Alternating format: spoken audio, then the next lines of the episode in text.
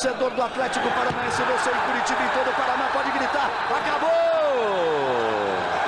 Mete o pé direito na bola pro gol! Gol! Que lance do Cirino! Espetacular o Cirino! Rony!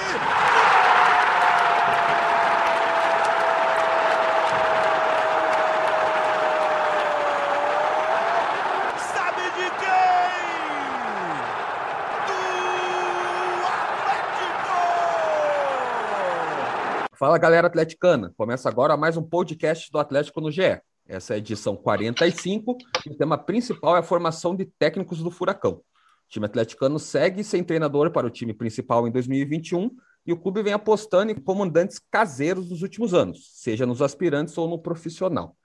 Nesse episódio, vamos debater como é esse processo, qual a ideia do Atlético com tudo isso e muito mais.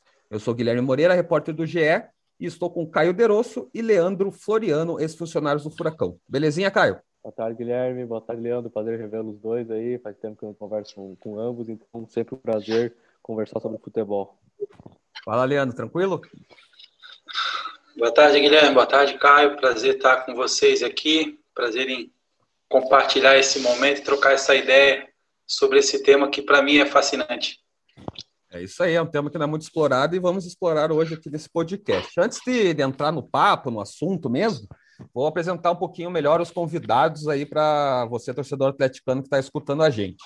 Caio Derosso, ele é jornalista formado, passou aí por redações aqui do, do, do, estado do Paraná, passou pela comunicação do Atlético no comecinho da década e depois rodou algumas coisinhas ali bem importantes, né? Copa América, Copa do Mundo 2014, Olimpíadas 2016, trabalhou nesses três eventos grandiosos. É, e em 2017 voltou para o Atlético, né? Ficou do Atlético de 2017 a 2020. Foi, passou por três coordenações: coordenador de desenvolvimento organizacional, coordenador de administração de scouting e avaliação e coordenador de projetos de futebol. É isso mesmo, Caio? Eu esqueci alguma coisinha desse seu currículo extenso.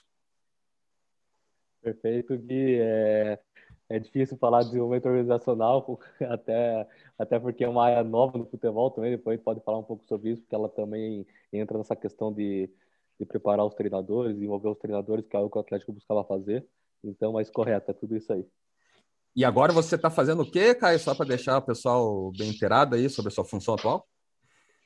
Atualmente eu estou fazendo um trabalho de consultoria junto ao pessoal do FootHub, que é uma plataforma de educação, é, inovação e conexão. Então, a ideia da plataforma é justamente promover a educação no futebol através de ensinos agora online por causa da pandemia, mas a ideia também é trazer um tipo de ensino com dinâmicas, com práticas, experiências, parcerias com os clubes. E, então, a ideia é desenvolver o ser humano e desenvolver o profissional que trabalha no futebol. A sede é em Porto Alegre, isso ou estou errado? Isso, a sede em Porto Alegre, mas como a ideia justamente é abranger agora, pra, através da plataforma online, todo o Brasil, com cursos, então estamos também com curso agora de executivo de futebol, que vai começar no dia 30 de março, que foi criado, pensado pelo Fernando Carvalho, ex-presidente do Internacional. Ele é como se fosse o nosso Cicerone, com vários convidados, como o próprio William Thomas, Atlético Paranaense, Pedro Martins, Ferroviária, e outros, outros tantos dirigentes executivos do futebol brasileiro. Isso aí. Agora vou apresentar o Leandro Floriano. É, ele é professor, passou por faculdades ali de Santa Catarina como professor, é, na UFSC, Universidade Estadual de Santa Catarina, Universidade, Universidade do Vale do Itajaí. No Havaí foi preparador físico do Sub-15 e 17, treinador do Sub-17 e auxiliar técnico do Sub-23. Trabalhou também no esportivo Bento Gonçalves como auxiliar técnico do profissional. Foi treinador do Sub-15 do Figueirense, auxiliar técnico do Sub-20 do Corinthians e treinador do Sub-13, 15 e 17. E no Atlético trabalhou como coordenador de modelo de jogo e metodologia de treino. É isso mesmo, Leandro? É isso mesmo, Guilherme. Isso aí é um pouco da minha trajetória, né, de uma trajetória nada linear, mas ela vai muito ao encontro do que eu entendo hoje como ideal para pensar a formação de treinadores e colaboradores para atuar no futebol. Então, é, a minha trajetória ela não é linear e é, intencionalmente não foi, porque eu tenho convicção de que o que torna um profissional diferente no mercado é justamente a variedade de experiências que ele vai adquirindo ao longo da, da vida dele. Então, isso não foi não foi aleatório, não, foi intencional experimentar essas variadas funções para hoje conseguir falar um pouquinho sobre a formação de treinadores. É justamente esse é o nosso tema principal do podcast, que é a formação de treinadores. E entrando já no assunto do Atlético, é cada vez mais notório o espaço que o Atlético está dando para treinadores que já estavam no CT, às vezes buscando em anos anteriores, às vezes imediato, mas é principalmente os aspirantes para o Campeonato Paranaense, né? Teve um caso meio é, aleatório, assim, não é aleatória a palavra, mas é diferente do que estão, vamos tratar, que foi o Petkovic, que treinou o Sub-23, mas depois passou aí Bruno Pivetti, Thiago Nunes, Eduardo Barros, Rafael Guarnais. É, para quem quiser responder essa primeira aí, assim, como que é essa ideia de formar treinador, né? Que é uma é diferente do que a gente escuta hoje em dia, né? A gente está acostumado com jogador ser formado, categoria de base, passa pela iniciação, formação e depois entra no profissional. Mas e treinador? Como que surge essa ideia no Atlético? Então, essa ideia uh, do Atlético, ela é uma ideia bastante inovadora, né? Porque na estrutura do futebol, tradicionalmente, dentro de uma categoria, por exemplo, de formação, né, que cuida da formação dos jogadores, a gente tem um cargo que chama o coordenador técnico, né?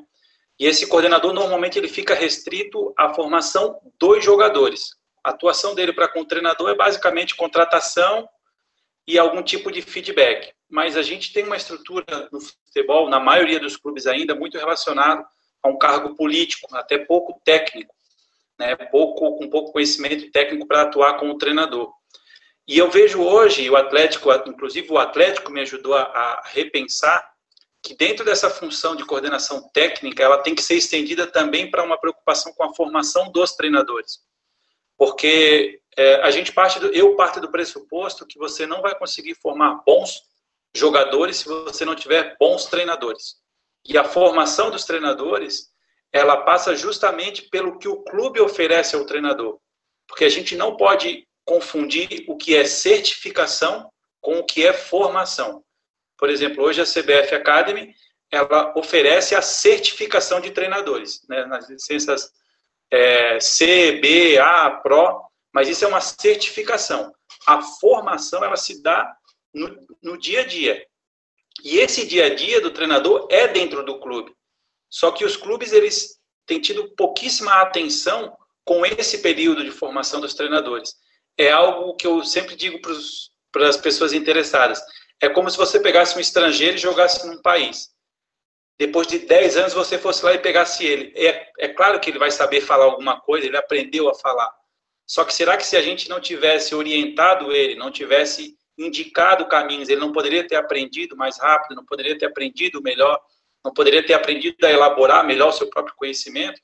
E no futebol não é diferente. Então, quando você coloca sua atenção na formação do treinador, você parte do pressuposto que o clube é o responsável pela formação. A certificação vem da Confederação Brasileira, ou dos órgãos como EFA, como é, FIFA, Comembol mas a formação ela se dá ao longo da vida, né, pelo histórico individual de cada um, e ela se dá de uma forma totalmente particular, porque a certificação ela é um, um pacote padrão, igual para todos, só que a formação ela é individual, pelo seu histórico, se foi atleta, não foi atleta, se tem quanto tempo que já trabalha, se trabalhou com formação, se não trabalhou, tem muitas coisas. E o clube deveria estar atento a esse histórico individual de cada treinador e oferecer possibilidade de desenvolvimento interno, que era o que a gente vinha tentando fazer e mais, mais à frente eu posso tentar explicar algumas iniciativas concretas que a gente fez pensando no desenvolvimento desses treinadores. Não, perfeito. Eu acho que o Leandro resumiu bem esse início de conversa. E o mais importante é que, além do que ele falou, dessa questão do clube promover, procurar oferecer, dar essas oportunidades, ele falou uma palavra também da gente entender o histórico do treinador, e esse acho que é um dos pontos mais importantes. Que você é, entender que o clube, a organização, a empresa que seja, ela tem essa obrigação de oferecer, né? tem essa, essa obrigação de querer desenvolver, mas sempre o outro lado também tem que querer. Então não adianta, porque no final das contas, no processo, o indivíduo ele tem que estar apto a querer aprender. Então, isso também entra até uma questão de recrutamento e seleção dos treinadores. porque nós procuramos hoje, e quando eu falo nós é o futebol brasileiro e não só o Atlético, é, treinadores, profissionais que trabalhem no futebol, que pensem naquela ideia do lifelong learning, que é aquele aprendizado para a vida toda. Então, indo mais ou menos como o Leandro falou, é sempre tentando buscar coisas novas, aprender não só a questão técnica e tática, mas também questões comportamentais, socioemocionais. Então, vai mais ou menos nessa linha do aprendizado. É isso que eu queria perguntar. É... Existe um perfil assim de, de, treinador, um perfil de pessoa, né? É, como a gente está falando, é, antes de tudo, são pessoas né, que estão que, ali pelo, para, para o cargo. Né? Existe esse tipo de perfil, é, não sei se no Atlético ou até, até mesmo no, no futebol, para trazer um. para formar um, um, treinador, né? Existe um, assim, um modelo de, de, de, profissional assim que seja o ideal, é, pelo menos na visão do Atlético, então vamos especificar no clube?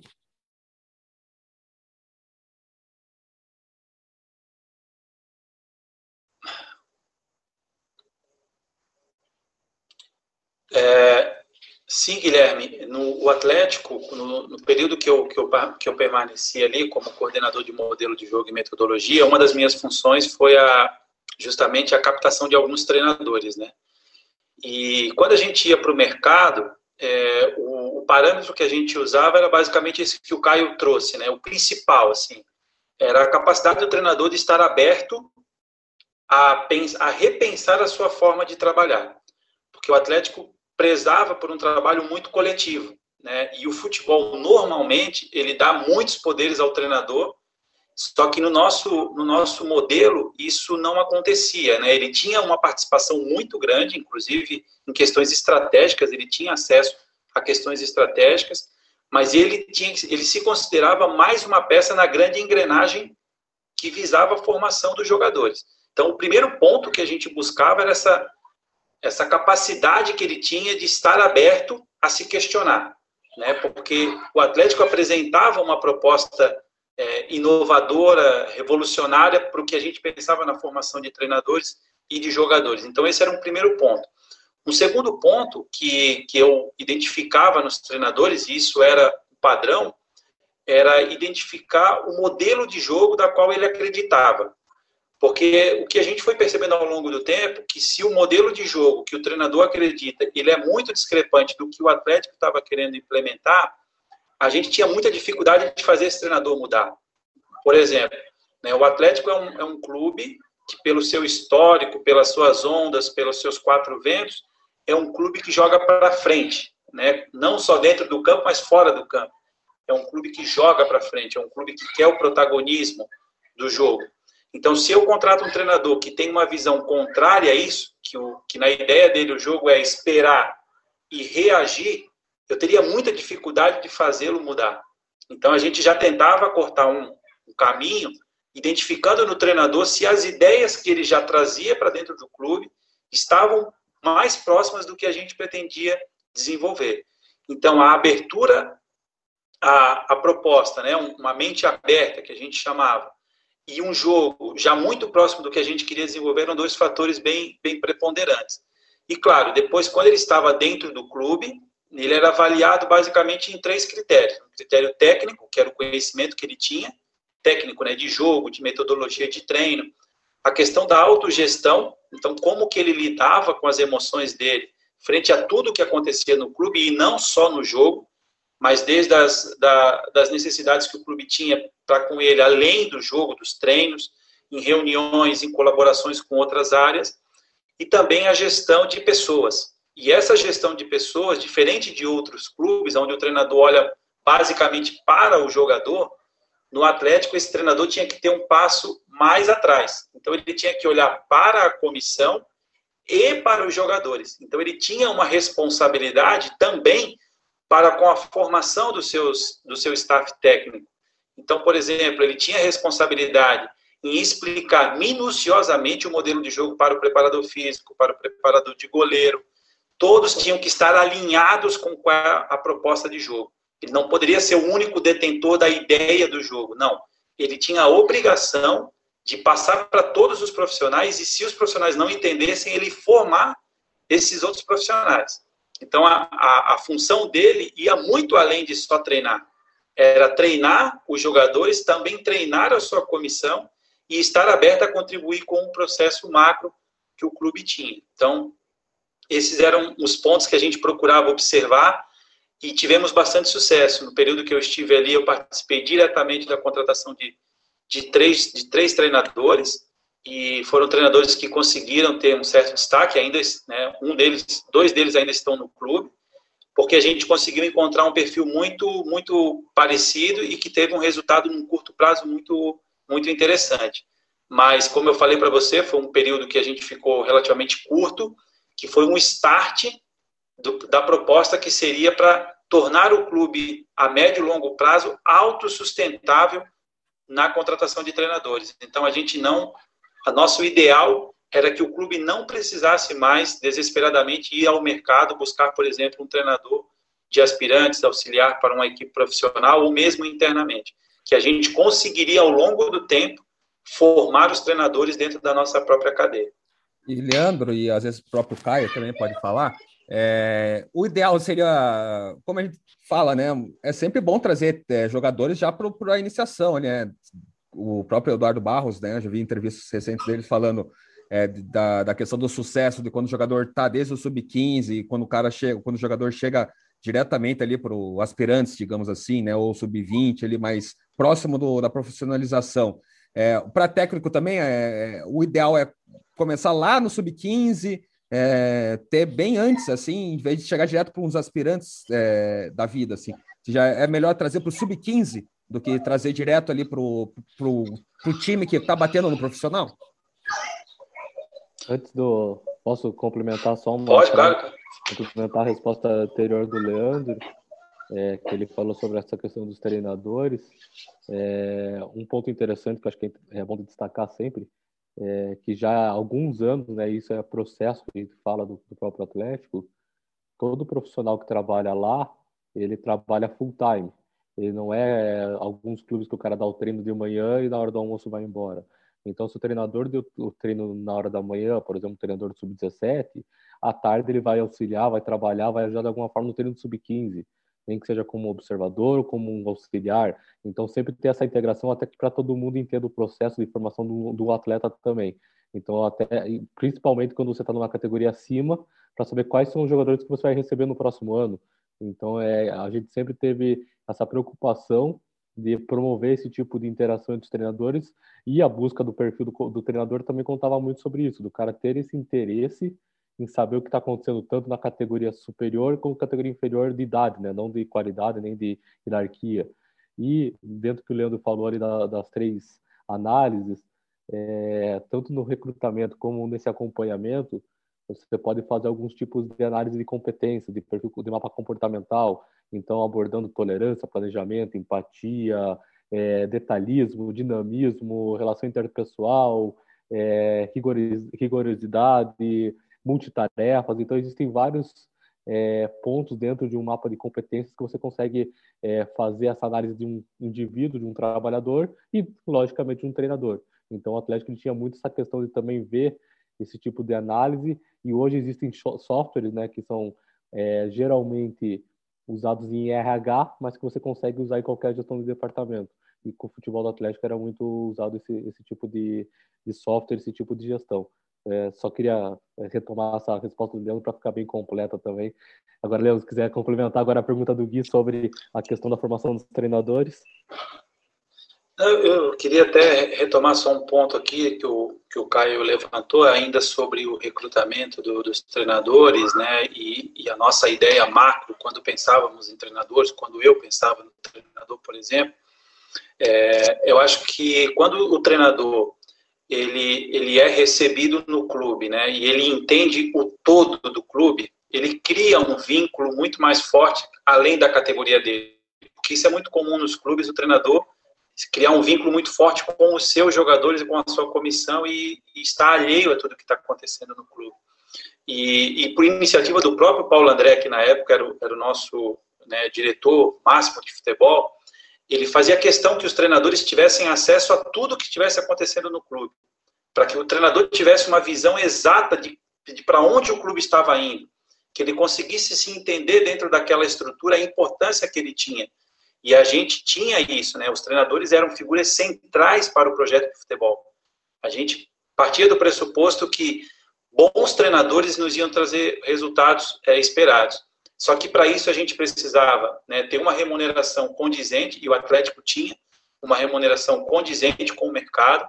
O Atlético tinha um plano de carreira apresentado para os treinadores, e isso fazia com que a, a identificação deles para o projeto era muito forte. Então, quando você fazia qualquer tipo de solicitação que extrapolava a função dele na categoria, você não, te, não tinha problema nenhum. Então, quando você pedia, por exemplo, o treinador da sub-20 acompanhar um treino da sub-13, para ele era uma coisa normal, porque ele sabia que ele estava ali pelo projeto. Para ele não teria importância conhecer um menino de 13 anos para a categoria, mas para o clube é um senso de pertencimento, tanto do jogador entender que é, todo mundo está olhando para ele, todo mundo quer o bem dele, como também para o treinador entender que no Atlético não havia cada um na sua categoria. Não, você está naquele momento naquela categoria. Você é um treinador CAP, que a gente chamava. Então, o treinador CAP, que naquele momento estava alocado na categoria 12, 13, 14, 15, porque ano que vem ele poderia estar em outra categoria e tudo bem, ele seria respeitado igual, ele teria o mesmo tipo de atenção, e inclusive esses movimentos poderiam ser feitos já em, tendo em vista um, um, uma necessidade que o, que o treinador precisasse desenvolver. Por exemplo, se um treinador que precisa desenvolver uma questão de liderança, a gente poderia alocar ele numa categoria de, de, de jogadores mais velhos, para ele conviver com treinadores que tenham liderança melhor, treinadores que tinham um pouco mais de dificuldade com a questão metodológica, a gente alocava ele dentro de uma categoria com um treinador que tinha mais qualidade para isso, e a gente partia do pressuposto que a troca entre eles faria com que os dois crescessem. Então havia algo também de, de artesanal, mas também de artístico, né? Não era uma coisa linear, mas era a partir do pressuposto que a minha função era botar os ingredientes juntos e entender que a partir dali ia emergir um conhecimento que eu não poderia prever anteriormente.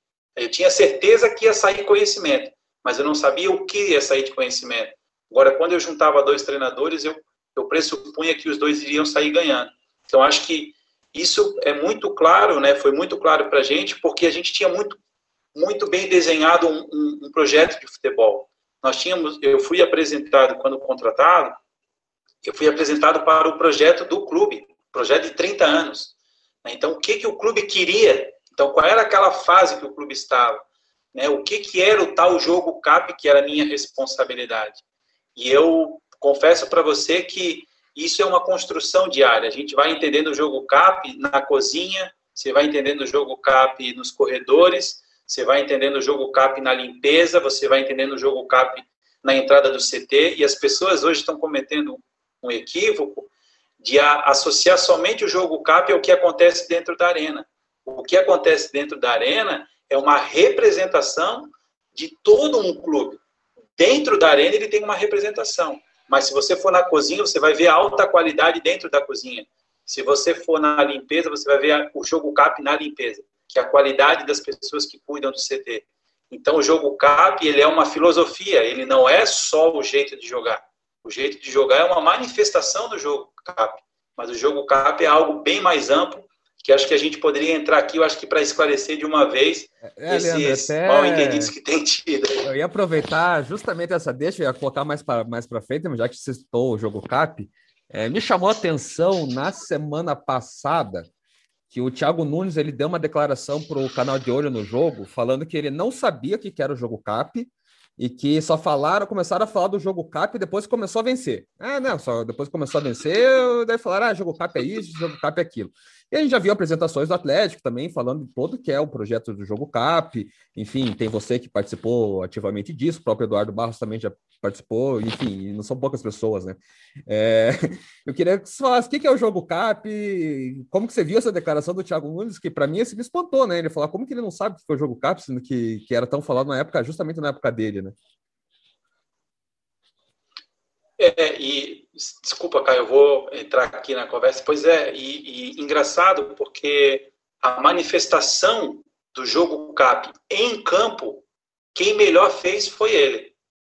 Porque ele conseguiu pegar o que o, o Fernando Diniz tinha de muito bom e escondeu o que o Fernando Diniz não conseguiu desenvolver bem. Ele pegou o que o próprio Paulo Autuori tinha de muito bom e que não conseguiu. Ele juntou, por exemplo, dois modelos de jogo complementares transformou em algo que, que quem ia na arena sabia o que era o jogo CAP. Não sabia, sentia. Eu, eu só fui entender o jogo CAP quando eu fui na arena. Quando eu, quando eu fui na arena, eu sentia o jogo CAP. O que, que era sentir o jogo CAP?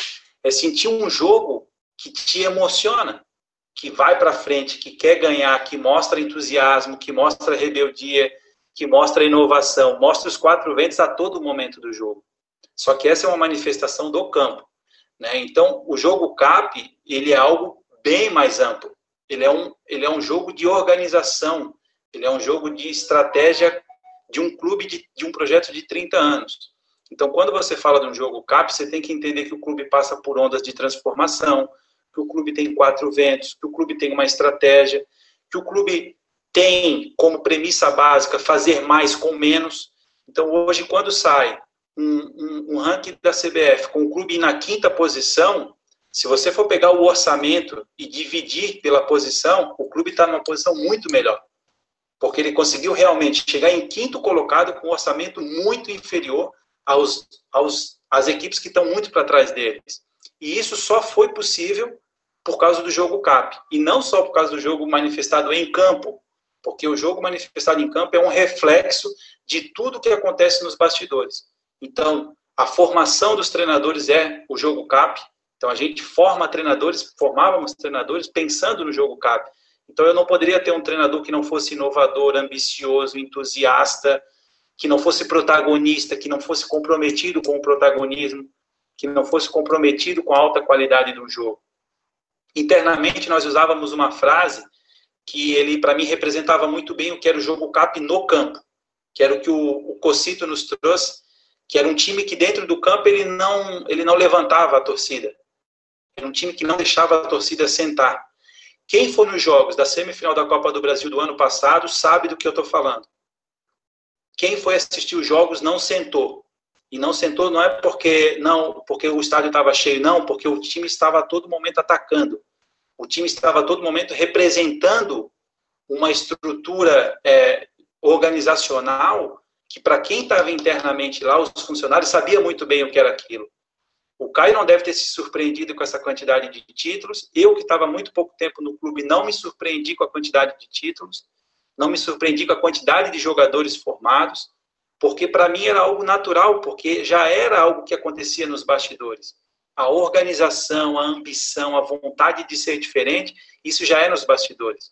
E é justamente esses pilares e essa sustentação que dava o jogo CAP no campo.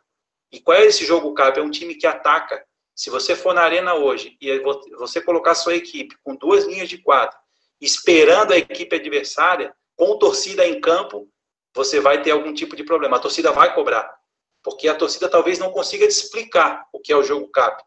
Mas ela sabe quando o time está jogando bem e quando o time não está jogando bem.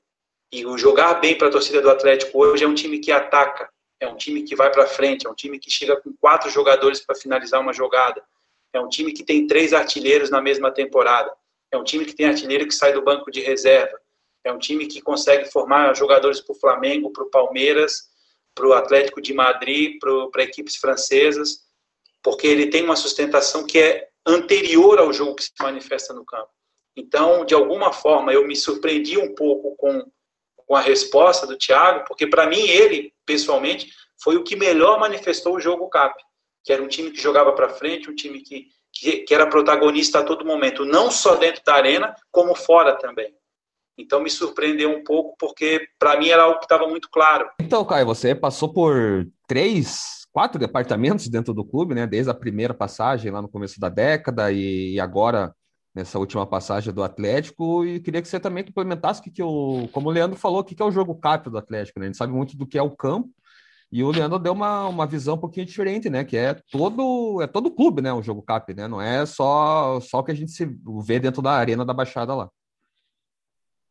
Perfeito, Gui. Eu acho que o Leandro ele conseguiu explicar bem o que, que é essa concepção do jogo CAP, essa identidade, e, e ele vem sendo construído ao longo dos anos. Desde a minha primeira passagem, 2012 a 2014, vinha sendo discutido isso. Então, não exatamente essa nomenclatura, né? Porque a nomenclatura em si ela foi criada recentemente, mas essa ideia, essa concepção de jogo que ela permeia também todo o clube, ela já é antiga. E acho que o grande ponto é justamente essa participação de todos os profissionais, não só treinadores, mas coordenadores, todo mundo envolvido no dia a dia do futebol e do clube como, como um todo. Os próprios quatro ventos do furacão, eles também eles, eles aparecem, né, eles através de uma pesquisa de mercado com diversos stakeholders, né? Então, desde imprensa, torcida, clubes, né, funcionários. Então, a partir de um, desse apanhado geral, surge também essa identidade, esses quatro ventos que permeiam o jogo CAP também. Então, acho que o grande ponto é justamente que não é um conceito fechado, não é algo você fala é isso e acabou, não. É algo que vem sendo construído ao longo dos anos, ele vem sendo implementado e também corrigido em alguns momentos, porque a gente sabe que não existe um formato, ah, esse é o formato 100% e só vai ser isso. Não é. Acho que um dos grandes pontos é justamente essa liberdade e o ambiente de segurança que existia de ter um debate saudável, das pessoas poderem construir essas ideias, é, darem seu, suas opiniões. O clube tentou em algum momento é, fazer coisas assim mais sentido de todas as categorias jogarem de uma forma ou não. Mas foi feito um debate sobre isso. Vamos testar? Dá, vamos. Não dá certo? Então vamos tentar outra coisa. Vamos ver o que, que, que, que, o clube precisa, o que, que o clube quer, onde o clube quer chegar. Então, eram debates que eram quase que semanais, isso o Leandro pode falar até um pouco com mais propriedade que, que eu, porque ele participava de muitos debates da parte técnica. Então, acho que o grande ponto do jogo CAP é justamente isso. É uma nomenclatura para tentar construir uma identidade do que, que é o, o, o, jogo do Atlético. E como bem falou o Leandro, não é só o campo em si, mas é o todo. Então, se você conversasse com os funcionários, todo mundo entendia o que, que era o jogo CAP no sentido que, que nós precisamos fazer para chegar lá e o que, que esse jogo daí jogado dentro do campo representa para mim. Então, como o Leandro falou, é, finalizar mais com o adversário, é sempre atacar, buscar construção de jogada, buscar o apoio, marcação agressiva pós-perda. Então, eram conceitos que eram bem difundidos já é, internamente e pela torcida, mesmo que a torcida não, não soubesse falar o que, que são esses conceitos, como o Leandro disse, ela sabia ler esses conceitos. Ela via em campo e, e, falava isso me representa, isso não me representa. Então acho que o jogo CAP é mais ou menos é, é tá dentro desse todo esse diagnóstico que e essa explicação que o Leandro fez. É, Leandro, já entrou nessa parte que o, que o Caio deu a deixa, né? Já do jogo CAP mais dentro do campo mesmo, né? Você acabou explicando o que é o jogo CAP geral, né? Faz parte muito do que você falou de sentir, né? Uma coisa do pertencimento da torcida também, né? Faz parte disso. Mas eu queria saber que você contasse um pouquinho do jogo CAP mesmo em campo. A gente, sabe, assim, teve muitos debates recentes, né? Que falavam lá do sucesso recente, até agora não tem, não tem sido tanto do Barcelona, que é, é, a base sempre tem a premissa de ter a bola e ter vários mecanismos ali para ter o jogo do Barcelona. É, muitos falou um tempo também do Atlético que só tinha o sistema 4-2-3-1 e que, que, não, que não é verdade, né? Porque os últimos treinadores mesmos é, variavam essa, essas táticas, e o sistema tático não é o modelo de, do jogo, né? Faz parte dentro do modelo de jogo, são coisas diferentes. E, e, e, o Caio deu algumas, né? Deixas do que são, do que é o jogo CAP, né? O, o pós-perda, é, ter tantos segundos ali para recuperar a bola, é, ser um time vertical, mas também tem, dá para fazer algumas mudanças, né? Em vez de teve treinador que jogou os laterais por fora, teve o Dorival que entrou e colocou os laterais por dentro. É, que, como, o, o, treinador tem essa liberdade de mexer um pouco? Quais são as premissas exatas ali do jogo CAP? Essa é pergunta é muito boa, Guilherme, para deixar também esclarecer. Né? Eu, quando eu fiz essa explicação anterior do jogo CAP, era para ter um entendimento global. Né? E, e, e, claro, a torcida ela não acompanha o dia a dia do clube. Né? Então, o que ela vê é o que está na arena. Né? E, ela, e ela sente o que está no jogo do campo. No campo, a gente tinha algumas referências. Né? Por exemplo, a gente tinha 16 ideias básicas, né, que elas eram transversais a todas as categorias. E quando eu digo transversais, elas não eram fechadas, eram ideias que, aplicadas, nos dariam uma identidade. Né? Porque o nosso desejo era que o torcedor do Atlético, ao ver a nossa equipe sub-11 jogar e a nossa equipe profissional jogar, ela identificasse nessas, nesses dois, nessas duas equipes um, uma linha é, transversal, né, conceitos transversais. E esses conceitos, eles não são necessariamente sistema de jogo, né, 4, 2, 3, 1, até porque, por exemplo, se você fosse ver um jogo de sub-11, o sub-11 joga com 6 na linha.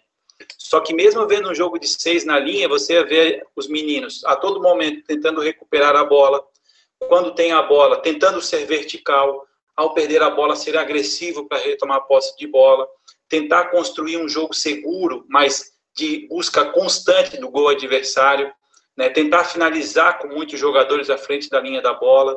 Isso eram conceitos que eles eram transversais e eles davam liberdade para os treinadores usar qualquer sistema de jogo. Não, não havia nenhum tipo de restrição. Quando eu saí do Atlético, praticamente todas as categorias jogavam em sistemas diferentes mas todas elas apresentavam um DNA, que a gente chamava do DNA CAP, e apareciam em todas. Se você for lembrar dos jogos da equipe sub-17, sub-20, e a própria imprensa falava isso. A imprensa falava. Quando eles iam jogar dentro da, da areninha lá do, do CT, era claro que eles falavam, ah, o Atlético joga assim. E é isso. O goleiro falar, fazendo A gente falava até que estava jogando melhor que o profissional, né? Exato, porque eles, eles identificavam uma, uma linha que ligava essas categorias. Infelizmente, a gente não teve o Sub-15 competindo e as categorias menores, mas eu posso te garantir que todos eles tinham é, interiorizado esses conceitos, que a gente tinha a partir de ideias básicas, 16 ideias básicas, né, que eram frases, por exemplo, é, quando a gente perde a bola, a gente quer recuperar a bola em até 5 segundos. Quando a gente tem a bola, a gente olha para frente e tenta verticalizar o passe. Quando a gente é, não tem a bola, a gente tenta recuperar ela a todo momento. A gente tenta recuperar a bola o mais próximo do gol adversário. A gente tenta finalizar mais vezes que o adversário. São ideias que elas, elas são abstratas, mas ao mesmo tempo o conjunto delas nos dava uma identidade. Se você colocasse uma camisa toda branca na, em qualquer equipe do Atlético, você teria que ver esses esses conceitos presentes. E quando a gente ia ver o jogo do profissional, que era a nossa grande referência, isso era muito nítido, acontecia. Quando você viu o Rony sendo um jogador extremamente vertical, Bruno Guimarães com uma participação é, absurda, né? um jogador que conseguia interiorizar o jogo cap, no meu entendimento, assim, uma maestria, porque ele era um jogador é, tecnicamente muito bom, e ele tinha uma liberdade muito grande para flutuar no campo. Se você me disser onde é que o Bruno jogava, o Bruno jogava em, em um minuto de jogo, ele jogava de 5, de 8, de 10, de 7 de 9. E eu posso, te, eu posso dizer para você que tem um lance do jogo Internacional e Atlético Paranaense, o jogo do segundo turno na, lá no estádio do Inter, que o Bruno, em um minuto, em um minuto de jogo, ele faz pelo menos o que a gente considera cinco posições. Cinco posições. Isso é o jogo CAP. Isso é o jogo de. E ao mesmo tempo que a gente tem ideias, o jogador tem a liberdade de, de fazer o jogo dele. Ele é o que a gente chama de uma liberdade sem a libertinagem. Então, eles tinham uma estrutura clara, mas eles também tinham a liberdade para criar. Né? O gol que o, que o emblemático da final da Copa do Brasil, para mim, é nítido isso. Se fosse um time engessado, o Cirino teria feito um passe para trás. Não era um time engessado. Ele tinha liberdade para fazer o que ele fez. E quando ele faz a jogada, não é para menos que tem jogador entrando na área.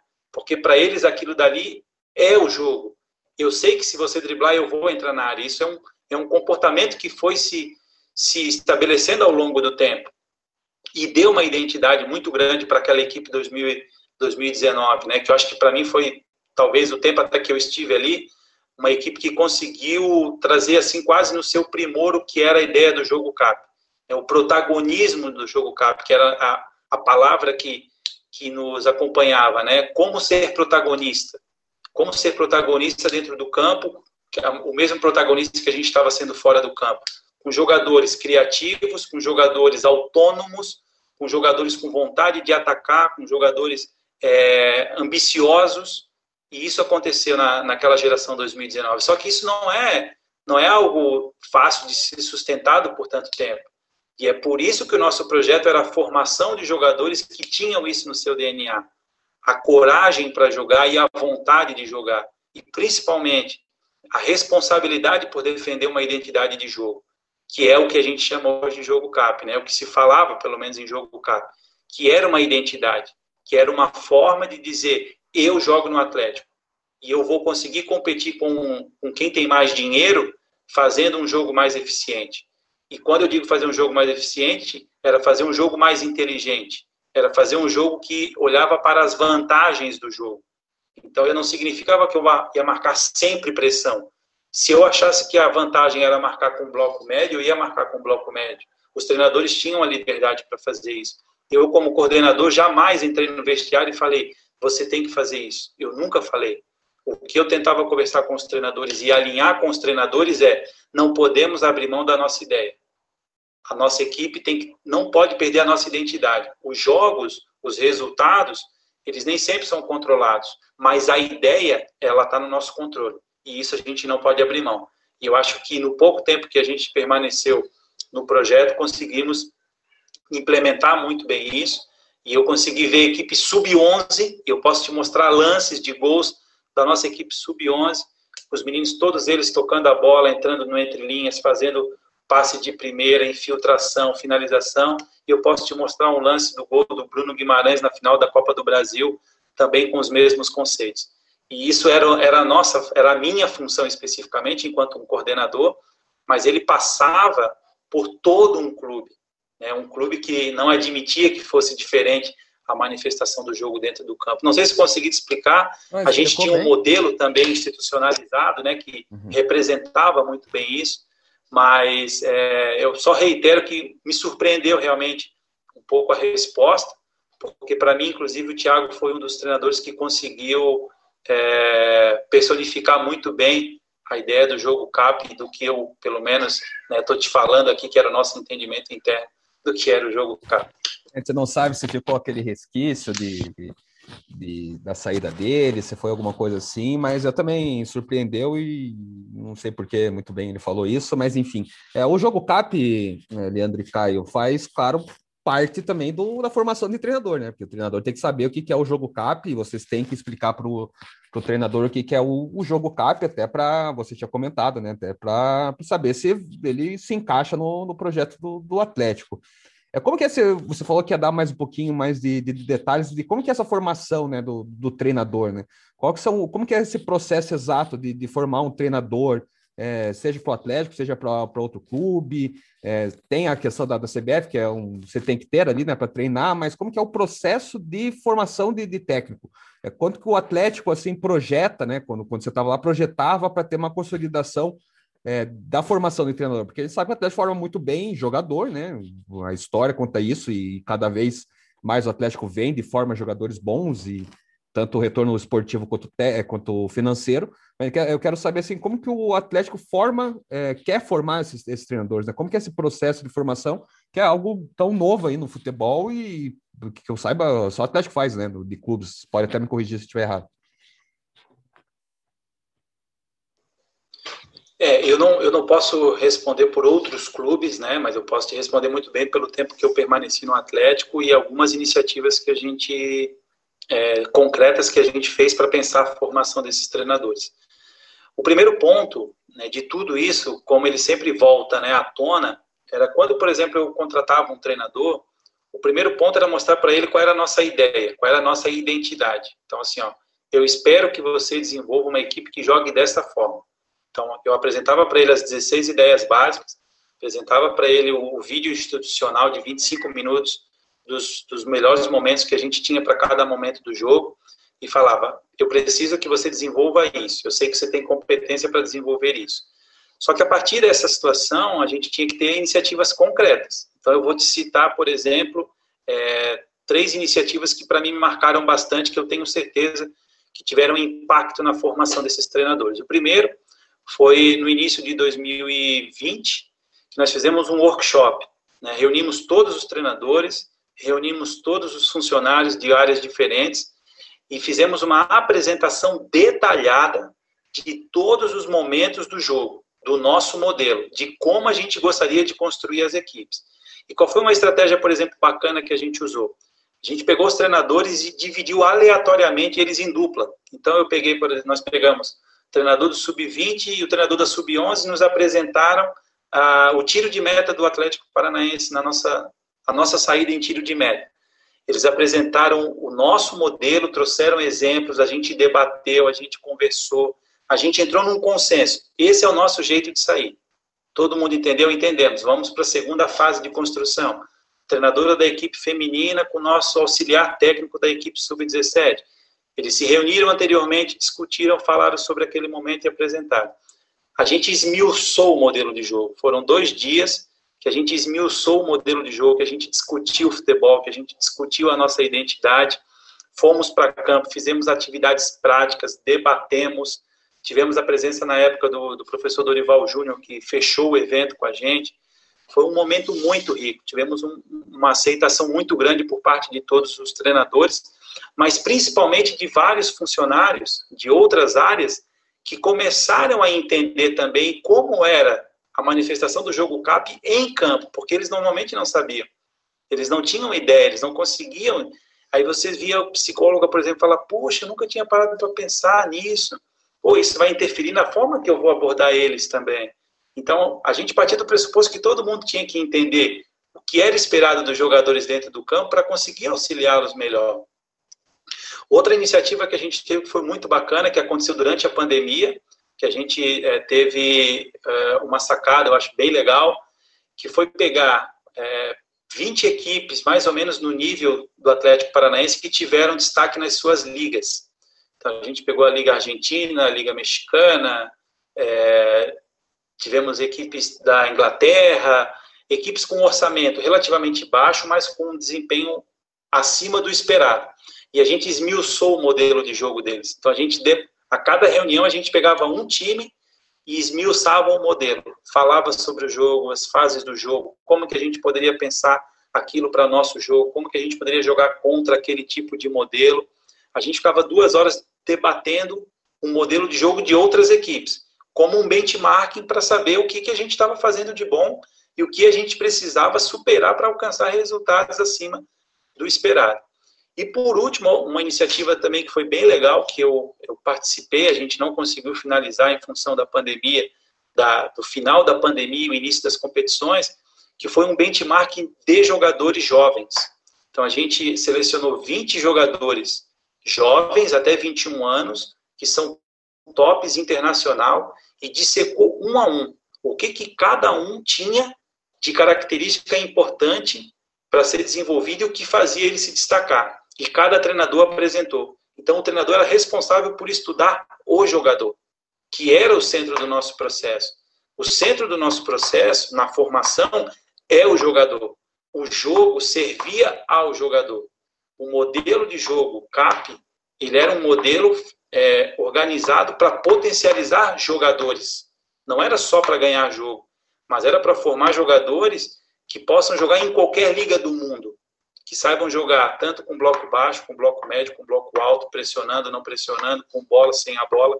Então era um modelo também rico no sentido de formação dos jogadores. Aqui isso ajuda tanto iniciativas no, os... no clube, que a gente sabe que o Atlético também é exportador e também deixa aberto para vender para todos os mercados né, potenciais aí do Exato, exato. E você só tem o parâmetro do que é bom quando você estuda quem é bom.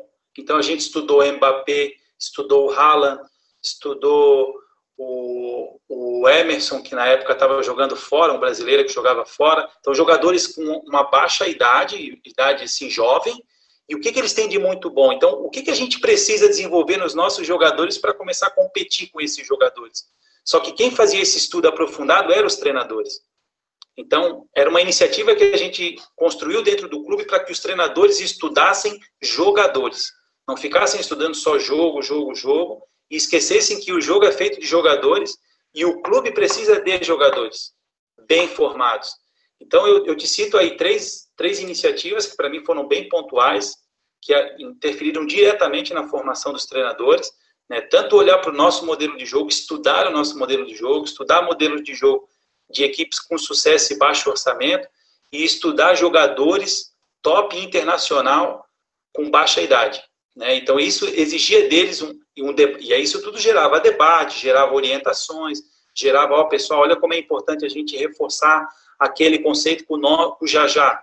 O Jajá é um jogador que tem a mesma idade do Rodrigo, que está jogando no Real Madrid. Então, por que, que o Rodrigo está no Real Madrid e o Jajá está aqui? O que, que o Rodrigo está fazendo que o Jajá não está fazendo? O que ele está fazendo, a gente tem que estimular o nosso jogador aqui. Esse é o nosso parâmetro. Né? O nosso parâmetro não é, é o, o, jogador do Flamengo só. Não, nosso parâmetro é o jogador que já está no Real Madrid com a mesma idade do nosso jogador aqui. E a gente quer ter esse parâmetro alto mesmo. Então, isso é um estudo aprofundado. E eu, eu via que isso tinha uma interferência diretamente na, no feedback que o treinador levava para o campo. Porque se o Rodrigo finalizava todas as bolas de primeira dentro da área e no treino já já dominava e, e finalizava, o treinador da época, Rafael Guanais, sabia o que, que era importante ele fazer. Você tem que finalizar de primeira. Os melhores do mundo finalizam de primeira. Ah, mas não dá. Se você quiser ser o melhor do mundo, na tua idade eles já estão finalizando de primeira. Então esse é um ponto que eu acho que interferiu bastante na formação. Nós tivemos outras iniciativas, palestras com neurocientistas, com designer, foi, foi super legal e foi, assim, uma experiência muito bacana, que infelizmente a gente não conseguiu dar prosseguimento, mas eu tinha certeza que estávamos no caminho certo para formar treinadores protagonistas, ambiciosos, rebeldes, todos esses. Não, eu queria complementar aqui também a fala do, do Leandro, porque o Leandro fala com tanta propriedade que gente fica até como, como ouvinte aqui, né? Mas acho que é importante destacar daí, no começo você falou, até se embadanou um pouco no desenvolvimento organizacional, sobre o que é essa área, né? E essa formação dos treinadores, ela começa a partir também dessa área. Porque quando um novo funcionário, o treinador como novo funcionário, ele entra no clube, nós temos algumas práticas que são costumes em empresas, como onboarding. Então, né, que é essa recepção do novo funcionário, novo colaborador. Então, o treinador, ele passava, né, através da minha área, através de uma apresentação minha, do Cocito, de outras pessoas, sobre uma apresentação sobre o clube, a história, qual era o projeto, onde nós queremos chegar, o DNA CAP, né, que é um projeto que o Cocito estava tocando nos últimos anos. E dentro desse onboard era, era interessante que você vê que o perfil do treinador, é, não vou falar que é acertado porque tem que dar o tempo do trabalho dele, mas você já vê que tinha um, um êxito já nessa entrada, pela, pela vontade em conhecer o clube. Tivemos casos dos últimos treinadores de base contratados e quando nós abordávamos eles para explicar, para marcar uma data, para fazer um pouco sobre o DNA Cap, que o Cocito apresentar o projeto, a receptividade era muito grande. Então o treinador chegava ao ponto de falar: Não, se quiser fazer amanhã de manhã, eu desmarco o treino, não tem problema nenhum, eu quero, eu quero entender onde eu estou inserido. Então começava já muito também nesse perfil do treinador que nós buscávamos e a gente via que de, alguma, de certo modo estava acertando. E, além disso, é, existiam também outros tipos de dinâmicas né, para você fazer essa formação do treinador. Tivemos é, um curso de comunicação assertiva, o Leandro também participou sobre esse curso, que foi estendido não só para os treinadores, mas para o clube inteiro. Então, todos os funcionários do Atlético Paranaense fizeram esse curso. E cada, e cada aula, cada encontro também tinha sua propriedade. Então, é, comunicação assertiva para você falar com atletas, para você falar com seus pares, para falar com diretores, com gerentes, com é, pessoas acima do seu nível hierárquico, técnicas de raporte, feedback. Então, isso eles também foram inseridos dentro desses contextos. É, além disso, acho que existem aquelas aqueles aprendizados que são que a gente pode falar como por osmose que você pega no dia a dia do clube. Isso acontece muito quando você tem essa liberdade, você tem essa segurança de compartilhar as coisas. Então, muito do, do aprendizado também vem dessa, dessa troca de experiências. Tivemos um caso que até foi com o Thiago Nunes, de um na estreia do Brasileiro, se eu não me engano, 2018 ou agora 2019, era contra o Vasco. E tinha pouca informação sobre o Vasco, até por questão de estadual, as coisas assim. O Vasco acho que teria jogado o estadual com um time também aspirante, reserva, mesclando. E um analista de desempenho do clube, que era na categoria sub-17, tinha enfrentado o Vasco né, na sua categoria e reparou que o Vasco estava jogando com mania de 5 na saída de bola. Então poderia ser uma tendência para a equipe principal. E ele teve a liberdade, teve né, a, a, comunicação de até o treinador, até o Thiago Nunes, e falar dessa ideia. Ele falou para o analista do principal e os dois levaram para o Thiago Nunes. E a partir daí o Thiago comprou a ideia, treinou a equipe sobre como poderia surpreender o Vasco, e no dia do jogo aconteceu o que, o que tinha sido visto no, pelo analista sub-17. Então são aprendizados também, isso faz parte da formação do treinador. Na pandemia, o Leandro citou algumas, alguns casos que nós trabalhamos com os treinadores, com os funcionários, com os atletas. Tivemos também, então, dentro dessa, desse desenvolvimento organizacional, alguns encontros para falar sobre soft skills, né, sobre essas habilidades comportamentais, sobre socioemocionais que você pode desenvolver no ser humano, não só, né, não, não pensando no treinador, mas pensando na pessoa. Que a gente fala da formação integral do atleta, né, de formar um cidadão, e isso também vale para todos os colaboradores. Então, nós tivemos algumas, alguns encontros sobre liderança e adaptabilidade, que foi o Ricardo Basalha, né, diretor-geral da Michael Page, que é uma das maiores empresas de headhunter do Brasil. Tivemos um papo sobre criatividade, que foi o Muca Costa, que é da Fosfato, que é uma empresa curitibana, uma startup curitibana que vem crescendo, e outras temáticas. Então, a gente veio sempre tentando promover esse tipo de interação, esse tipo de desenvolvimento para os treinadores.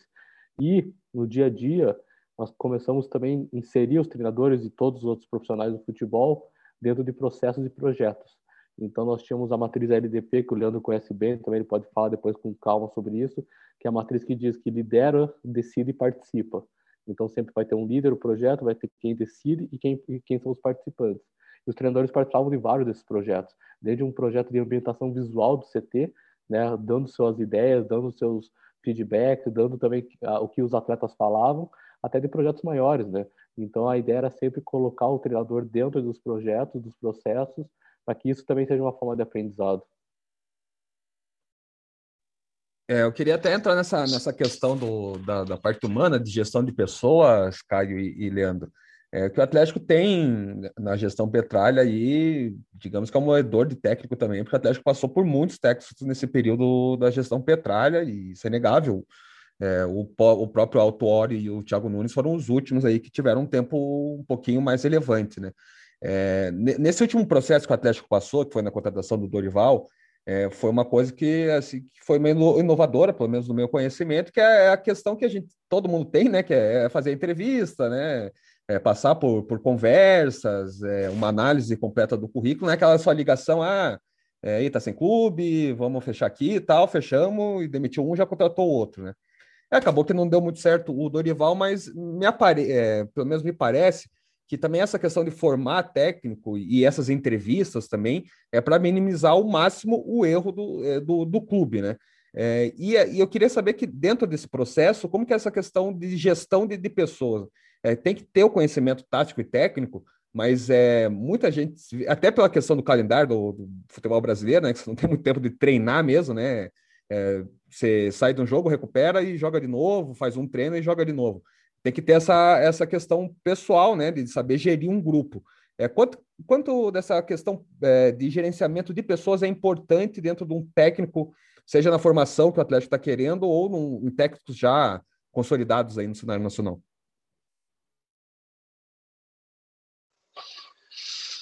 Olha, é, falar sobre essa, essa questão, eu primeiro queria dizer o seguinte: é, hoje em dia o Atlético ele, é um, ele continua sendo um clube muito à frente do, dos demais, né? E vou te falar o porquê. É, o Atlético hoje não tem, não, não é um clube que tem facilidade em encontrar treinadores, né? Está passando novamente por isso. Né? Da mesma forma que passou com o Dorival, está passando novamente por isso. E vou te dizer por quê, tá? Porque eu participei de alguma forma de, não não dos treinadores profissionais, evidentemente, apesar de estar convivendo ali, né, constantemente, mas é o seguinte, a grande maioria dos treinadores, pelo contexto do futebol de uma forma geral, eles querem chegar com a sua ideia. Só que o Atlético é um clube organizado que não permite o treinador chegar com a sua ideia. Ele, ele tem liberdade, mas ele tem uma liberdade até um certo ponto. Por exemplo, na quantidade de pessoas que ele vai trazer, nos processos que ele vai querer implementar na parte, por exemplo, de performance atlética, fisioterapia, isso isso é, é inegociável. E tem alguns treinadores que eles não vão para o clube se eles não puderem colocar a mão ali.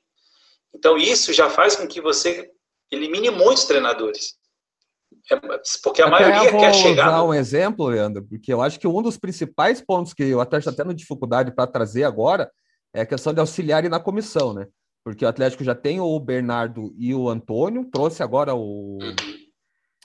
O nossa, agora me falhou, a gente conversou agora Lazarone, com o Lazarone, Lazarone. É, para a comissão também, e normalmente treinadores trazem dois auxiliares, traz um preparador físico, e é difícil abrir mão disso, né?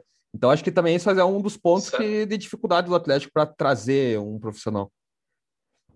Eu, eu atribuiria a, a, a, grande dificuldade a esse ponto, né? Porque quando ele chega e diz é, e também tem há uma questão orçamentária também, né? Os treinadores hoje, de uma forma, eles também estão hipervalorizados no, no mercado e o, e o, Atlético, dentro da sua política, né, que quer fazer mais com menos, eles não, não, não é a política do clube investir um valor absurdo em um treinador, sendo que ele tem é, outras prioridades de investimento, né? De manter sempre a sua estrutura física sempre muito bem, investir sempre nas categorias de formação. Então, não me parece muito simples para uma equipe como o Atlético, que tem uma política muito bem consolidada na figura do seu presidente, querer trazer um treinador que vai chegar e vai implementar tudo. Não vai acontecer. E vai pedir uma bolada ainda e não vai acontecer. Então, isso restringe e muito. Só que, ao mesmo tempo, o Atlético quer um treinador inovador, ele quer um treinador que não seja só um treinador. Então, isso vai restringindo demais as suas opções. Porque você, hoje, um treinador do Atlético no profissional, pelo menos no, no organograma que, eu, que nós estávamos participando, ele não era só um treinador, ele é um head coach. Ou seja, ele tem, ele tem que ter uma visão macro do sistema. Ele não é só treinador. É claro que ele tem muita coisa para resolver do campo, mas ele tem que ter uma visão macro. Eu participei de reuniões com o Thiago Nunes enquanto head coach do profissional. Ele fez reunião com todos os treinadores da base, discutindo o jogo ali.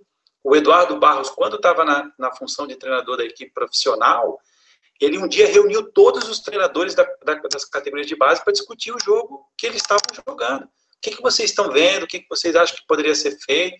Então, ele tinha que ter uma visão ampliada, ele tem que ter uma visão ampliada. Então, o clube também quer um treinador com essa visão ampliada, que não custe muito e que não traga muita gente. Aí você me diz, quem, quem no mercado é assim? É muito pouco. Ou você forma esse treinador no médio e longo prazo, que pode ser que aconteça com, com o Antônio, com o Bernardo, né, com, que aconteceu de alguma forma com o Eduardo Barros. Senão você vai ter muita dificuldade, e cada vez mais dificuldade, porque os treinadores não querem se envolver com a estrutura macro do clube, eles querem trazer todo o staff deles e querem ficar blindados. Isso dentro do Atlético Paranaense do pouco tempo que eu convivi, e vocês que acompanham há muito mais tempo, sabem que isso é, é como se fosse pegar o clube e rasgar no meio. Isso não acontece, não vai acontecer. Então, eu volto a defender. O Atlético ali, Leandro, é, tinha uma, uma previsão, assim, dentro do planejamento, de tipo, ó, daqui dois anos a gente tem que estar tá formado um técnico, ou dois, aqui, duas opções, para a gente parar de ficar gastando dinheiro. É, não gasta tanto, né? Mas enfim, mas parar de ficar caçando tanto no mercado, ficar se batendo meses para achar um treinador que se encaixa ali. É, qual que é, assim, mais ou menos o, a ideia de, de, planejamento do clube em relação à formação de treinador? Até que a gente comentou um pouquinho antes que eu, eu, pelo menos, imaginava que o Rafael Guanais que estava nessa linha aí, meio que, que próxima de acontecer e, no fim, ele acabou acertando para dirigir o Sampaio Correia. Isso, é, eu vou, assim, eu quero deixar bem claro que eu vou, tudo que eu estou falando aqui, eu estou me referindo ao tempo que eu estive lá, tá? Eu não, não quero fazer nenhum tipo de, de colocação nesse exato momento que não estou lá e não quero ser injusto com as pessoas que são muito competentes e estão dirigindo muito bem o clube. É, na época que nós estávamos lá, havia sim essa preocupação, tá? Havia essa preocupação, porque a gente já tinha identificado que o mercado estava ficando cada vez mais restrito, né? A gente estava com muita dificuldade em contratar treinadores, e, e eu mesmo levei para o Paulo André e falei, Paulo, a, a única alternativa que a gente tem é começar a formar os treinadores dentro de casa. E então a gente tem que começar a expor esses treinadores e ao longo do tempo ir expondo eles no profissional. Porque senão a gente vai chegar um momento que a gente não vai mais conseguir competir, que o valor de mercado vai estar tão alto que a gente não vai mais conseguir. E a gente vai ter que ter formando treinadores que vão dar conta do nosso jogo também, que é um jogo muito específico de se aplicar, não é um jogo simples, né? é um jogo elaborado, com ideias bem, bem desenvolvido. Então, eu penso que a, essa preocupação havia, nós tínhamos inclusive um plano de carreira para alguns treinadores, já tínhamos estágio é, agendado na Europa para os treinadores, alguns treinadores, treinadores ficariam, por exemplo, dois meses na Europa, fazendo estágio, mas não era estágio de observação, era estágio de prática, Eles iam para dentro dos clubes, eles iam estudar, eles iam viver dentro do clube. Nós tínhamos estágio para fazer na América do Sul, com as categorias menores. Então, assim, já, já, nós já tínhamos no horizonte quem seriam os nossos treinadores, qual seria a nossa linha de sucessão, mas a gente sabia que eles precisavam ser, continuar se formando. Alguns treinadores precisavam desenvolver mais uma competência que ainda não, não era suficiente para assumir, por exemplo, uma equipe profissional, né, no nível do Atlético, por exemplo. Então, isso fazia com que a gente começou a pensar no que a gente chamou de PDI, que era um plano de desenvolvimento individual. Pegava o treinador, observava ele seis meses, fazia uma avaliação, ao final de seis meses chamava ele na sala mostrava para ele, ó, dentro das competências que a gente espera, você precisa se desenvolver nisso.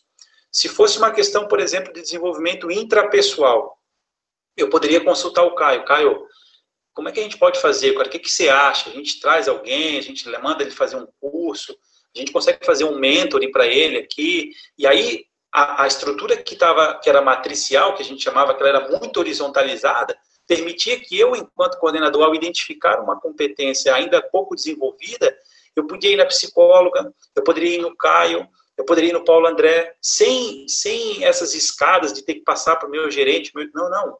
Eu ia direto nas pessoas para tentar resolver aquele problema. Porque eu tinha claro no meu horizonte que eu precisava formar um treinador e ele precisava desenvolver aquela competência. Se era uma competência metodológica, eu ia mandar ele para a Europa, para um clube que tem uma metodologia muito bem desenvolvida. Se era uma questão de competência de gestão emocional, eu ia procurar um mentor, eu ia, ia sugerir para ele uma, um, um acompanhamento terapêutico ou um acompanhamento interno do clube. Se fosse uma questão de gestão, Caio, o que, que você acha? A gente pode fazer um mentoreamento com esse cara? O que, que a gente vai fazer? Um grupo de estudo? Vamos discutir um livro? Não sei, a gente discutia, não tinha nada fechado. Eu acho que a beleza do, dos, dos processos do Atlético era isso, é que você não tinha nada fechado, você tinha referências e, e, os problemas eles iam aparecendo e mediante o que eles iam aparecendo a gente ia resolvendo, baseados nas, nessas premissas básicas. Mas não tinha assim, aconteceu isso, a receita é essa. Não existia isso. Nós não partíamos desse pressuposto. Até, até como uma forma de também valorizar cada um deles. Né? Valorizar a história de cada um deles. Cada um deles tinha uma história, eu não podia pegar um, um pacote pronto e botar todo mundo ali como se fosse uma máquina. Não dava, não, não era assim. Mas nós tínhamos um projeto, já tinha treinadores sendo mapeados para anos, né? Então, ó, daqui a dois anos nós vamos ter esse, daqui a quatro anos nós vamos ter esse, daqui a seis anos a gente vai ter esse, a gente não tem um gap, temos um gap aqui, precisamos contratar um treinador aqui, precisamos contratar.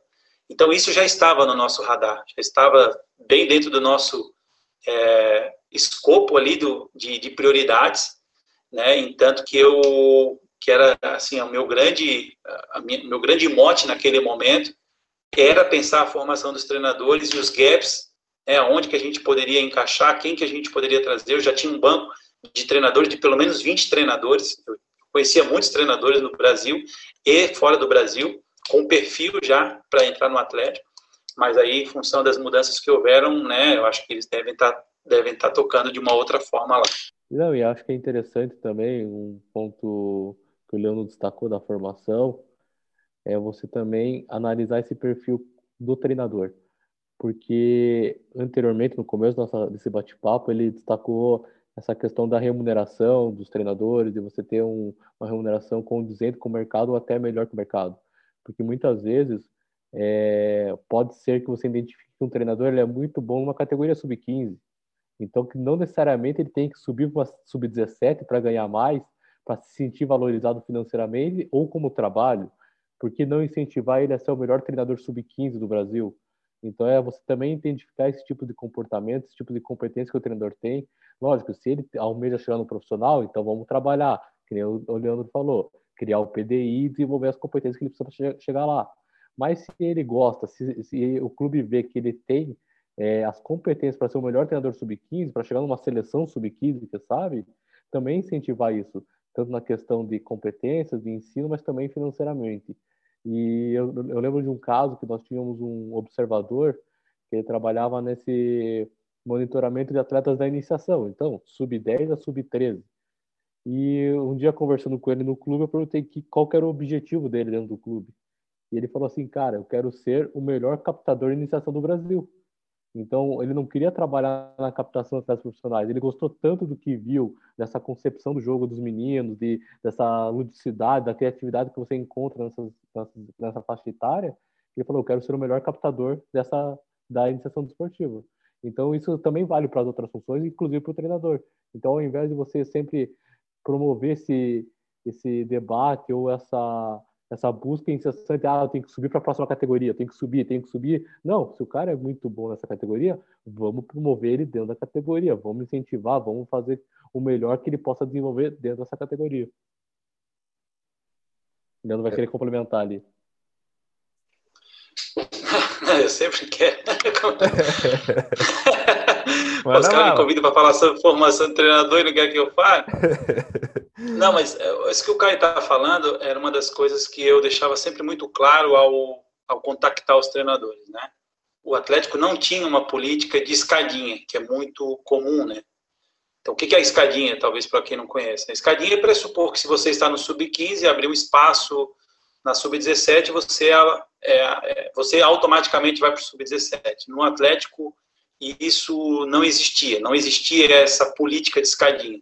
Né? O que a gente fazia, e isso ficava claro para todos os treinadores, era uma avaliação interna dentro de um comitê, normalmente participava o coordenador, o gestor, o, próprio Paulo André às vezes participava, para a gente ver qual a, a, melhor solução, pensando na formação de quem estava ali. Porque não é, não é só você jogar um, botar um treinador da sub-15 na sub-17. O que, que isso vai impactar na formação dele? Né? Ele vai conseguir desenvolver ele vai conseguir entregar, ele vai se sentir bem ali, porque às vezes a solução pode ser inclusive um auxiliar que estava na sub-20 que vire um treinador da sub-17, porque precisa desenvolver uma determinada competência. Então, é, essa política né, ficava sempre muito clara na entrada. Você é um treinador do Atlético. O clube, o clube tem o direito e o dever de te mostrar qual é a sua melhor utilidade naquele ano você seja um auxiliar técnico é, e ano que vem você volte a ser um treinador da iniciação, pode ser que você esteja na iniciação depois você vira um auxiliar do sub-20, isso teria que estar flexível, isso é flexível. O clube já partia desse pressuposto, mas não era de forma aleatória, era sempre pensando em estratégias para potencializar cada um desses treinadores. Até, então, acho que o que o Caio levanta é bem importante. Entrando nisso, é, Leandro, para os próprios jogadores também, né? A gente vê o, o Relan Lodge, que é um exemplo claro disso, que teve sucesso no. É, tá lá no Atlético de Madrid, seleção brasileira, mas ele chegou a jogar um paranaense, desceu, né? Digamos, desceu ali no, de categoria, né? Voltou uma categoria, assim, saiu do profissional para a base de volta e retornou para o pro profissional para daí estourar de vez, né? Então acho que acho que é um bom exemplo de, dessa política de assim não achar que é um rebaixamento, né, ali para para a base, né, que é, um, é uma faz parte de um processo de maturação ali do jogador no, na categoria de base no, Perfeito. profissional. Perfeito. Esse era o ponto que a gente estávamos que nós estávamos plantando nos treinadores, a conscientização de que todos eram treinadores do Atlético que naquele momento estava no sub-11, que naquele momento estava no sub-20, mas todos eram importantes para o projeto. Havia um projeto, o projeto era formar melhores jogadores. Então o sub-11 era tão importante quanto o sub-20. Tão importante, para a gente era muito importante. Né? Por exemplo, eles tinham, tínhamos, é, só citando outra iniciativa de formação, eles tinham um grupo de estudos só com jogadores, só com treinadores da iniciação, que estudavam a iniciação dos times tops do mundo. Então, eles olhavam o jogo do sub-8 do Barcelona, sub-10 do Barcelona, e identificavam, pô, olha como é que eles estão avaliando esses jogadores, olha o perfil dos jogadores que eles estão potencializando. A gente estudava, isso, isso era formação de treinadores. Se você perguntasse para um treinador da iniciação do Atlético, ele conhecia como é que jogava a Inter de Milão, como é que jogava o Barcelona, como é que jogava o Benfica, mas não como é que jogava, mas qual o perfil de jogadores que eles estão apostando, qual tipo de jogo eles estão propondo para formar jogadores mais criativos, mais autônomos, qual era a postura do treinador na beira do campo, será que ele dava muita informação ou ele dava poucas informações, ele fazia uma descoberta guiada, perguntava para os jogadores. Então, o processo ele é muito rico. É, ele é muito rico e, assim, quem estava lá dentro, nos bastidores, o Caio estava lá, eu estava lá, o processo realmente era muito rico e era muito bonito. era um, é, é um projeto né, que continua sendo, sendo é, tocado, mas é um projeto muito promissor. O Atlético já é um clube hoje estabelecido entre os melhores, mas diferente dos outros, é um clube sustentável, um clube que vai se sustentar ali. E é a partir de um projeto, não é a partir de tem aporte financeiro, tá bem, não tem aporte, tá mal, não.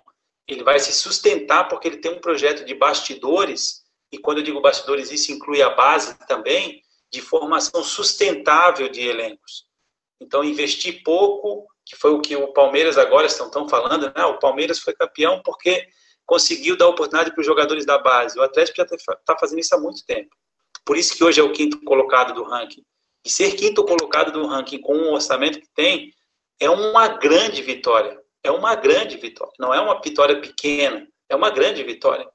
Porque tem processos bem estabelecidos e de longo prazo. Não é uma quinta colocação que aconteceu do dia para a noite, não. Isso é um processo que vem sendo construído há muito mais tempo, inclusive, que eu fiquei lá. E eu, e eu hoje me sinto muito orgulhoso de ter participado um pouquinho daquele, né, de hoje ver o clube em quinto colocado no ranking da CBF, que é um campeonato extremamente competitivo e disputado. Então, é, até já vou encaminhando a minha fala final aqui e deixando, né, como como receita aí para os clubes, olhem para os seus treinadores, deem atenção para eles, invistam nos seus treinadores, são eles que vão fazer os seus jogadores jogarem melhor. Então, deem mais condições para eles, né, façam eles se sentirem importantes no processo. O treinador que não se sente importante no processo faz o seu, faz o seu caminho paralelo dentro do clube, e isso é muito perigoso, porque ele vai embora e deixa um rompo para trás. Agora, quando ele se sente valorizado dentro do projeto, quando ele entende qual é a sua função dentro do projeto, quando ele consegue ver horizonte na sua atuação, ele vai ser um melhor treinador. Quando ele não vê isso aí, ele vai fazer um processo paralelo dentro do clube e ele vai sugar o clube, vai embora e o clube vai ficar bem na vida. O famoso investir na base agora não é só mais em jogador, né? Não é só ali no, em profissionais do, que é, são, to, são os profissionais que odeiam o jogador, né? Não é somente no, no atleta em si, então é, curioso para ver também, né, o, no, futebol, essa evolução que vai ser nessa formação de treinadores, que a gente espera também ter aí mais para frente, também contando com o apoio da CBF, também apoiando essa, essa questão de formação de treinador e tudo mais. E Leandro, só para uma perguntinha final aqui, é, você, quais são os planos futuros aí da tua carreira? Já tem alguma coisa encaminhada? Vai trabalhar com o clube? Vai trabalhar na, na questão de formação? Você está falando do, do, mestrado de formação, né, de, de, treinador? Como é que está esses projetos finais, é, projetos futuros teus? É, então, Guilherme, o meu, meu projeto hoje ele é continuar trabalhando com a coordenação né, nos clubes. Eu estou tentando levantar essa bandeira da importância de a gente olhar para os treinadores, né, para a formação dos treinadores dentro dos clubes. É, a gente está, estou num projeto aqui com um professor da Universidade Federal, escrevendo um livro, inclusive um capítulo de livro que a gente está tá tentando levantar essa questão da importância das iniciativas de o clube ser um espaço de formação, né? Então, o clube, enquanto instituição, se responsabilizar por iniciativas de formação dos treinadores e eu acho que é, isso vai acontecer inevitavelmente, não tem mais como a gente fugir. Né? A necessidade de bons treinadores ela está cada vez mais presente. E, e eu acho que muito em breve a gente vai ter dentro dos próprios clubes, que hoje é a minha grande é, sugestão, né? talvez aí, é que os clubes é, elaborem um departamento que cuide exclusivamente dos treinadores. Então, contratem um profissional que vai olhar para os treinadores, que vai orientar os treinadores, que vai formar esses treinadores. Porque bons treinadores formam bons jogadores. Maus treinadores formam maus jogadores. Ou formam poucos jogadores. Então, às vezes, a gente tem uma perda muito grande por um despreparo de um profissional que não é porque ele quer ser despreparado. Ele não sente segurança no ambiente, ele não vê utilidade no seu trabalho, ele não vê é, o porquê que ele está fazendo aquilo. Então, hoje a minha grande bandeira é estar dentro dos clubes, é, olhar para os treinadores como pessoas que precisam de atenção diária na sua formação, assim como os jogadores. E eu não tenho dúvida que essa, esse meu objetivo ele extrapola o clube onde eu estou trabalhando. É um objetivo que ele está para o futebol brasileiro.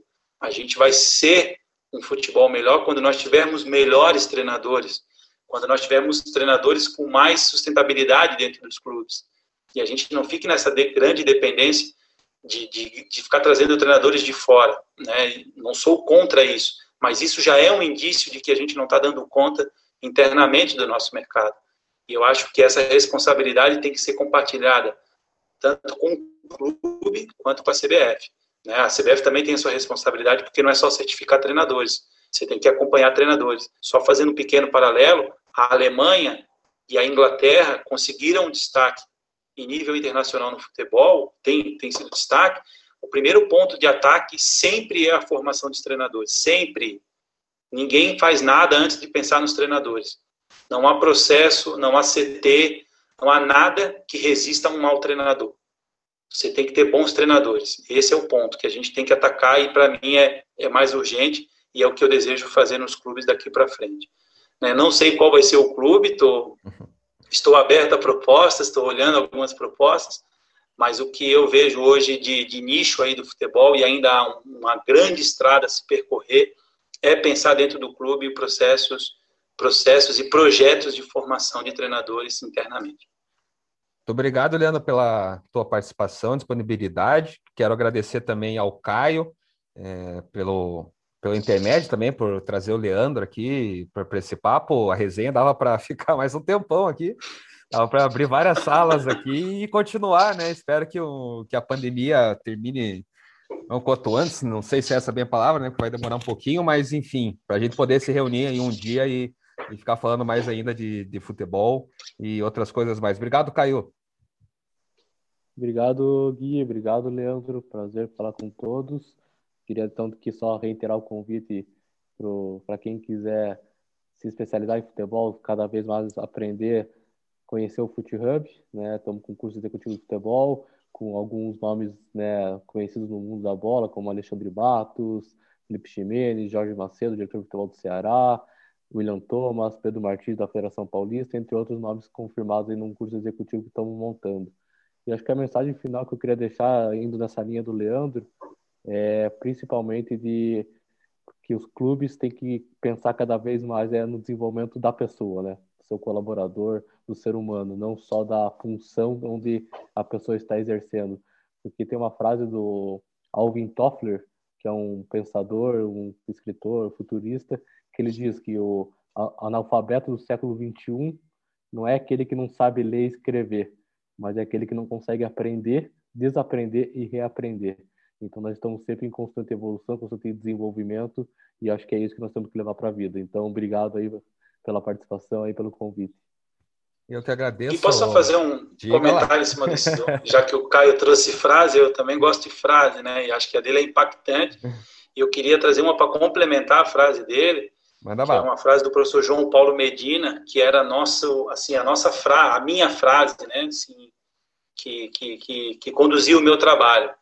Pode parecer pretensiosa, mas ela, fala, ela falava assim, é, a visão de mundo do treinador vai influenciar, né, que dá os limites para a sua, a sua atuação. Então, se nós tivéssemos treinadores com uma visão de mundo limitada, a prática dele vai ser limitada, o nosso, nosso jogador vai ser limitado, o nosso jogo vai ser limitado, e a nossa torcida vai perceber a limitação. Então, a minha atuação era justamente tentar ajudar o treinador a refletir a sua prática, né? fazer com que o treinador pudesse pensar na sua prática, se sentisse importante sendo auxiliado em pensar a sua prática e não ter medo de questionar as, sua, as suas certezas. Então, era um trabalho meio filosófico também, né? e, e que era feito de uma forma bastante é, singular, porque era bem individual para cada um, cada perfil, mas eu penso assim, a gente só vai conseguir mudar a nossa prática quando a gente conseguir olhar para o futebol, e quando eu digo futebol, não é só o jogo ali, não é só o que vai para dentro do campo, é o futebol de uma forma ampliada. O treinador que conseguir ampliar a sua visão, entender que o futebol ele está muito além das quatro linhas, ele vai ter uma atuação dentro das quatro linhas melhor. Então, acho que eu queria finalizar com essa frase do João Paulo Medina, que também é um grande pensador do futebol que os limites do que a visão de mundo do treinador limita o, a sua prática, né? Condiciona os limites da sua prática. Obrigado mais uma vez, Guilherme. Parabéns pela iniciativa, Caio. Prazerzão te reencontrar e sempre é um motivo de boas conversas. E obrigado mais uma vez, Guilherme. Estou à disposição sempre que precisar. Estamos aí. Obrigado. E com essa fechamos. Já deixo aqui um spoiler que na semana que vem vamos ter o Paulo André, ex-diretor do Furacão, em sua primeira entrevista após a saída do Atlético Paranaense. Então você já sabe, toda terça-feira tem podcast do Atlético aqui no GE. Você também pode acompanhar a cobertura completa do Furacão no ge.globo/paraná.